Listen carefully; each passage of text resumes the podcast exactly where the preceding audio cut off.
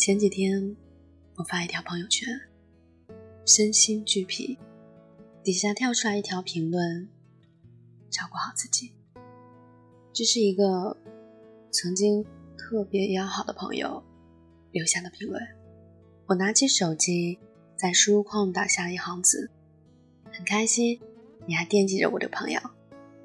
但想了想，太过矫情，删了又写，写了又删，最终艰难的回复一句：“谢谢。”曾经，我们一起嬉笑玩闹，一起上学放学，一起吃饭睡觉，甚至连上厕所也是要一起的。我们说好要做一辈子的好朋友，说好要做各自的伴娘，孩子的干妈。如今，不过一场过眼云烟。这个过程，没有欺骗，没有背叛，也没有互撕。但我们就这样，慢慢的、慢慢的，从无话不说。到无话可说。原来，我们说好的一辈子只有五年。原来，我们以为友谊天长地久，却不曾想过最后会无疾而终。就像张学友在《秋意浓》中唱道：“只因人在风中，聚散不由你。”那些逐渐疏远的友情，甚至分道扬镳的好朋友，不需要再去挽回了。永远不要把友谊放在一个不可思议的高度。有些朋友，就是一个阶段带给自己美好东西的人，互相享受，而不要互相捆绑。张爱玲在青年时期。有一个闺蜜叫严英，当时两人的要好程度几乎被人怀疑是同性恋。张爱玲书中的插画大多数都是严英创作主色，拍摄照片的人也是他。在和平年代，他们聊学业、服装、食物以及纸短情长。张爱玲。曾在书中写道：“在这个世界上，恐怕只有严英能买到让我满意的围巾，换任何一个人都不行，包括爱丽丝或匡文美。严英是任何人都无法替代的。可惜，青春的长河重来之后，湍急的时间里，只看得到。”有去无回的人，年长后，他们逐渐疏远，后来中断了往来，几乎是老死不相往来。一个在美国孤独度日，一个在日本快意人生。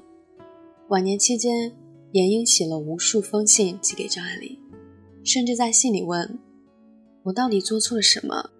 为什么莫名其妙不再理我呢？”张爱玲说：“我不喜欢一个人和我老是聊几十年前的事情，好像我是个死人一般。”看到这句话，是不是觉得很难过？可是，严英全然不顾张爱玲生活孤独又拮据的感受，不厌其烦地向她炫富。相似的观念让两个人相聚一堂。渐行渐远的价值取向，又将两人无情的分离。你要记得，当你的好朋友有了三观一致的新朋友，而你只能拿来怀念。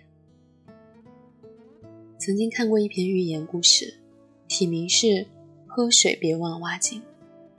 有两个小和尚住在相邻的两座山上的庙里，两山之间有条小溪。两个和尚每天都会在同一时间下山去溪边跳水，久而久之，他们变成了好朋友。就这样，时间在每天挑水中不知不觉过了五年。那天，左边山上的和尚没有下山挑水，右边的和尚没有在意。哪知第二天、第三天、第四天，整整一个月的时间，左边山上的和尚都没有下山挑水。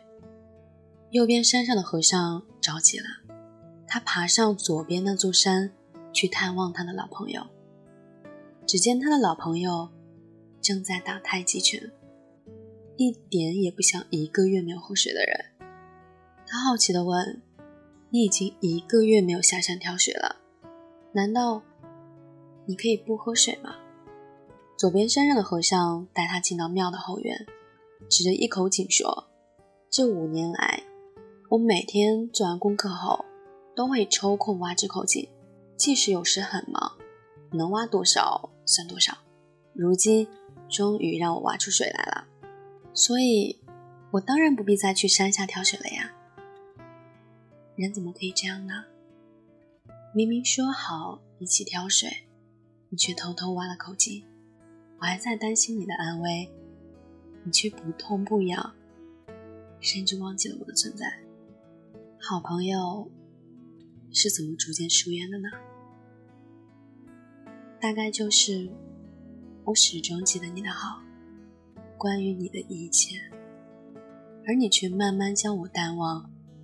你有了新的圈子，而我还停在原地。余华在《在细雨中呼喊》中说过：“我不再装模作样拥有很多友人，回到孤独之中。”以真正的我，开始了独自的生活。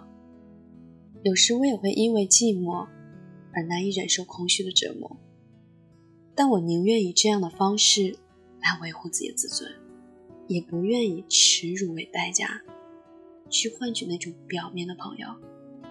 二十岁的时候，怕自己不合群，喜欢身边时时刻刻都有人，就将就自己。拼命的去迎合别人，现在真的是一点也不在乎。你讨厌我，就讨厌我吧，反正强扭的瓜不甜，没必要把所有的人都请进生命里。与其在疏远的友谊里浪费时间，还不如用空闲的时间积蓄力量。当你提高自身的价值，自然也能吸引人向你走来。人生就像公交，路途中会有很多站，很少有人可以从头陪你走到末尾。当陪伴你的人要下车时，即便不舍，也该心存感激，然后挥手道别。对于那些逐渐疏远的朋友，只想说一句：很高兴你能来。你不遗憾你离开不小心吃上散伙饭很难描述此刻心情雨忽然下直到天明这么难过怎么才行你说我们既然唤醒的相遇也要唤醒的送行我说你要记很感谢你能够听到这里，我是三金，微信公众号搜索“念安酒馆”，想念的念，安然的安。夜深人静时，我想和你聊聊你我的故事。晚安，亲爱的你。每天都崭新。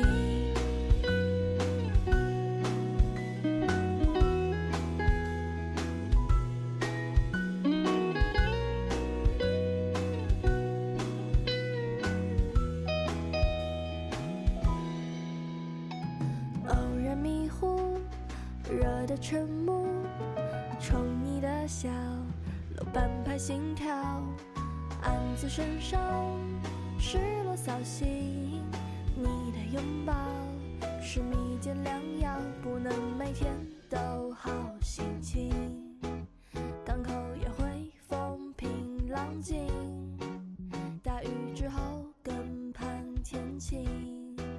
转过头，身